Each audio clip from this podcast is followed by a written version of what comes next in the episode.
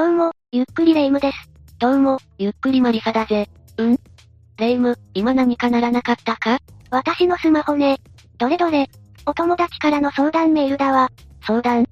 レ夢ムがお友達の相談に乗ってるのか？お友達がトラブルメーカーの知り合いに困っていたの。話を聞くことくらいしかできないかもしれないけれど、放っておけないでしょ？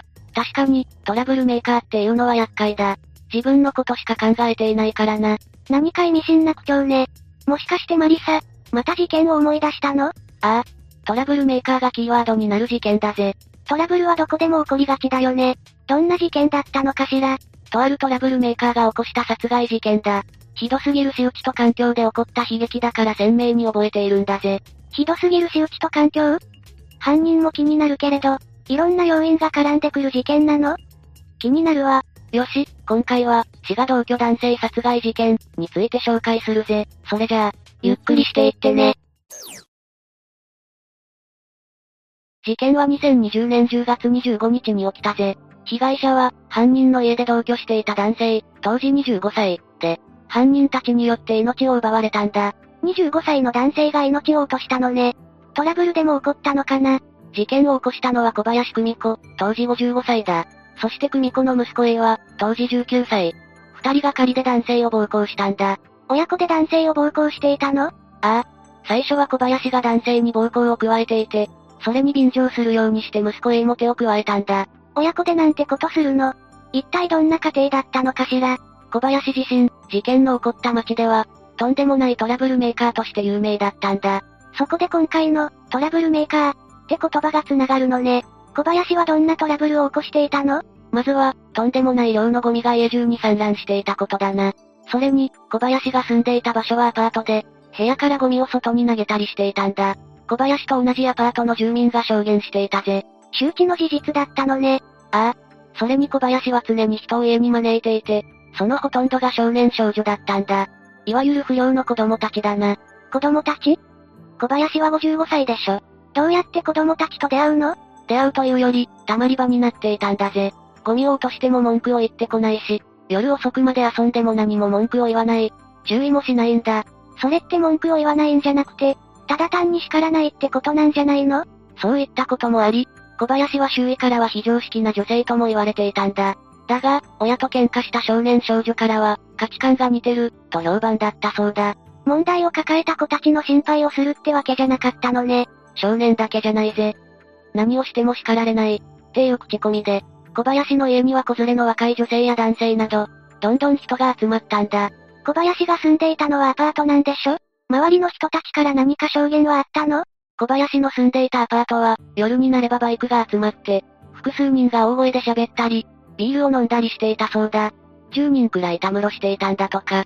それなら警察沙汰は日常茶飯事だったでしょうね。近隣住民の人たちも困ってたんじゃないかしら。いや、小林は通報されたことはほとんどないんだぜ。え、どうして？小林がとても怖い人物だったからだ。え、小林って一体何者なの？詳しく教えてちょうだい。簡潔に言うと、小林はとても嘘をつく人間なんだ。え？周囲に嘘を言って何の得があるのよ。それに、どんな嘘をついていたの？今回の事件に最も関係してくるのは、小林の口癖とも言える、私の親はヤクザだ、という言葉だな。実際にそういう人たちと小林は関わっていたの？小林と関わっていた男性や、今回の被害に遭った男性とその家族は、小林に実在する組織の名前を出されていたんだ。でも、調べても小林とヤクザに関連した情報は出てこなかったぜ。極めて信憑性の薄い発言だったのね。ああ。組織の中の名前や、いろんなことは話すものの、実際に動きがあったわけじゃないぜ。小林は他にも何か嘘を言ってたの？私はお化けが見えるって例の話をしたり、10歳以上年齢を偽って話したりしていたぜ。小林は10歳以上若く見えるほどの容姿だったのかしら？いいや、逮捕当時の姿を見ても、本当にどこにでもいる年相応の女性だぜ。昔、小林と知り合った男性曰く、アニマル柄が大好きでいつも身につけていた、そうだ。そうなのね。それにしても、私の親はヤクザだ、とか、なんでそんなにすぐバレるような嘘を言ったりしたのかしら。自分を大きく見せたかったんじゃないかと周囲は証言していたぜ。ヤクザの話も、私が頼めばすぐに動くんや、と言ってたんだ。ねえ、マリサ。小林の場合は、なんでそんな嘘がまかり通ったの？小林は嘘をつくだけじゃなくて、嘘をつくとき、本当の話だと思わせるコツも掴んでいたんだ。嘘をつくのにコツなんてあるの？歴史上の人物の言葉に、大衆は小さな嘘より大きな嘘に騙されやすい。彼らは小さな嘘は自分でつくが、大きな嘘は怖くてつけないからだ。という言葉がある。え？え大きな嘘って例えばどんな嘘よ？小林で言うならば、ヤクザが絡んでいる、10歳以上年齢が若い、って部分だぜ。確かに大規模すぎて衝撃を受けるわよね。ああ。それに、組織、が絡んでいるとなると、小林に突っ込むこと自体、危険だと感じないか？そうね。怖くなったり、関わりたくないって思うわ。あとは計画性がある点だ。ずっと嘘をつき続ける際、少しでも具体性があると周りは錯覚しやすい傾向にあるぜ。小林も具体的な嘘をついていたってこと？ああ。ある男性は、小林はちょっと複雑な事情を話したり、具体的に動くふりをして、小林が優位になるように嘘をついていくことが多かった、と言っていたぞ。怖いわ。自分が何も知らないまま、悪意に振り回されてしまうのね。そうだ。それに小林は嘘以外にも、迷惑なことを起こしていただろ？小林のアパートはゴミ屋敷で、ゴミをアパートから投げ捨てていたのよね。そうだ。あとは深夜の3時でも、お構いなしで他人の家のインターホンを鳴らしたり、留守中の家に上がって勝手にコーヒーを飲んだりもしていたんだ。不法侵入じゃない、なんで警察に通報しなかったの？小林は都合が悪いことがあればヤクザの名前を出すからな。それに、警察が注意しても聞かないだろうって気持ちで、住民たちは小林を放置したんだ。通報しても、報復が絶対ないとは言い切れないもんね。ああ。でも、そんなことが続いていくと、見て見ぬふりをしている近所の人もさすがに嫌気がさしてくる。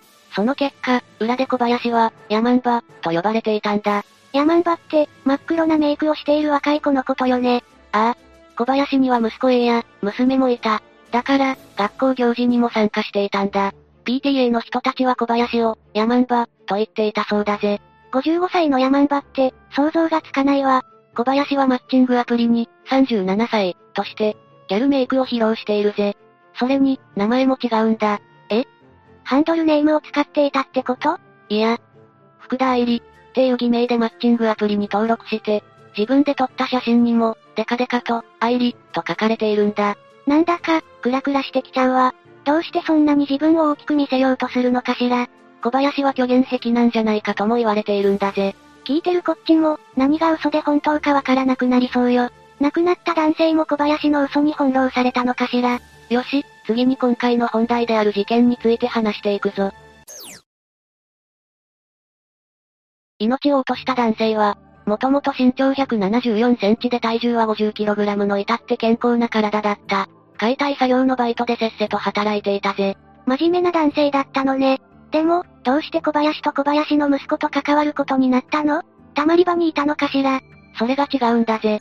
小林には娘の A 子がいたんだ。A 子は30代で、この男性と交際し、A 子の家で同棲をしていたぜ。しかし、A 子と男性はその後、破局したんだ。え、男性は A 子の家に住んでいたのよね。住むところがなくなっちゃうわ。そこで、A 子は母親である小林に相談したぜ。すると、小林は、それなら、うちに来ればよい、と言ったんだ。それでそのまま同居を始めたの？ああ。同居を始めたのは2018年10月頃だ。小林は男性に、ある目的があったんだ。目的って？男性のバイト代だ。生活費や家賃を払えと言って、小林は男性からお金を巻き上げていたんだ。男性は最初、小林に疑いの目はなかったのかしら？もともと同棲していた相手の実の母親だし、同居することは特に不思議じゃなかったそうだ。そして男性は2019年春頃に、解体作業の仕事を辞めた。すると小林の態度は激変したぜ。小林の言う、生活費や家賃、に困る状況になってしまったのね。そうだな。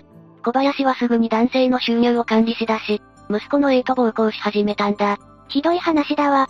息子の A は働いていたの？アルバイトをしていたそうだが、小林は無職で生活保護を受けていたぜ。それって、息子の A がバイトをしているなら、不正受給になるわよね？ああ。だからこそ、生活保護を受けながら、プラスして男性のお給料がもらえるって生活は、小林にとって都合が良かったんだ。でも男性は2019年の春にお仕事を辞めたのよね。小林と A は男性にどんな暴行をしていたの？素手で殴る蹴る、金属バットで顔面から体全体を殴りつける。他にも食事をほぼ与えなかったんだ。食事がある日でも、たった一日一食だぜ。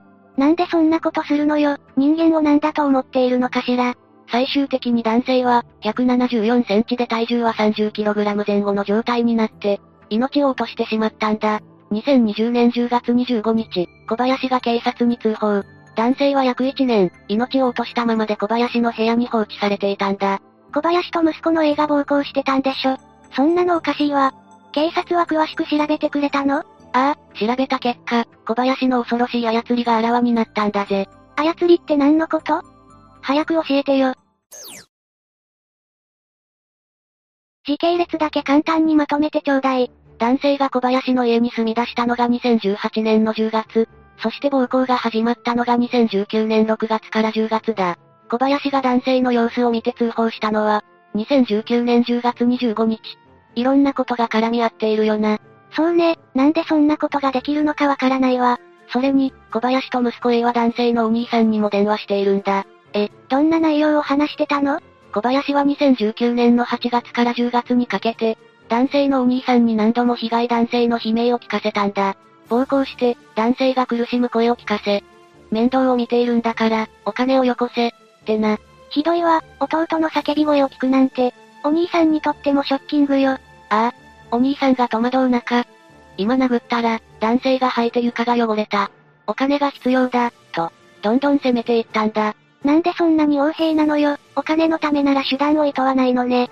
その他にも、男性と付き合っていて子供ができた、と、とにかくいろんな理由をつけてはお金を要求してきたんだぜ。小林の虚言癖が一気に出たのね。子供ができたって事実はあるの？警察で調べた結果、全くの嘘だ。小林は男性のお兄さんに対してヤクザの名前を出したが、実際に動いた形跡はないぜ。じゃあ本当に小林の口から出たデタラメだったのね。ああ。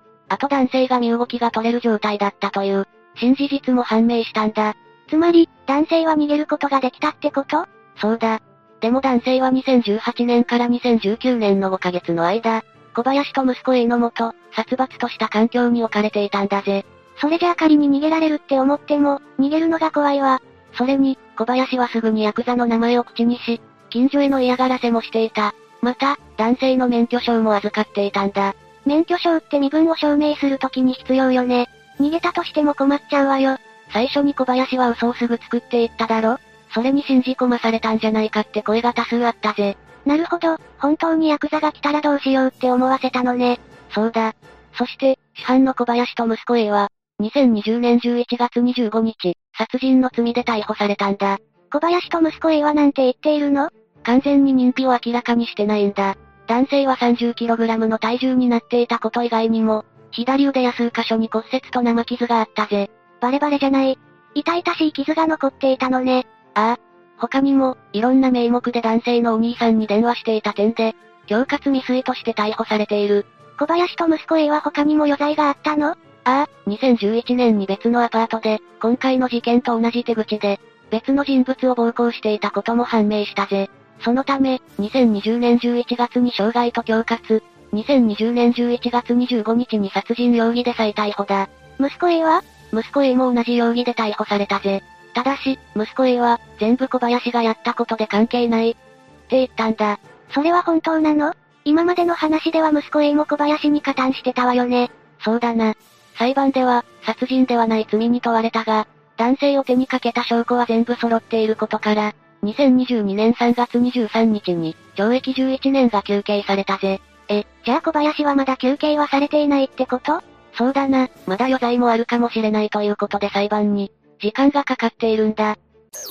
十分な食事を与えられず、暴行され続け命を落とした男性や、主犯の小林と息子 A について、霊夢はどう感じた？時系列で説明をされても、難しいことが多かったわ。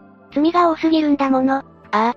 それに、他にも余罪があったという認識で、警察はまだ小林の裁判を進められていないぜ。まだわからないこともあるけれど、せめて男性の命は報われてほしいわ。そうだな。というわけで今回は、滋賀同居男性殺害事件について紹介したぜ。それでは、次回もゆっくりしていってね。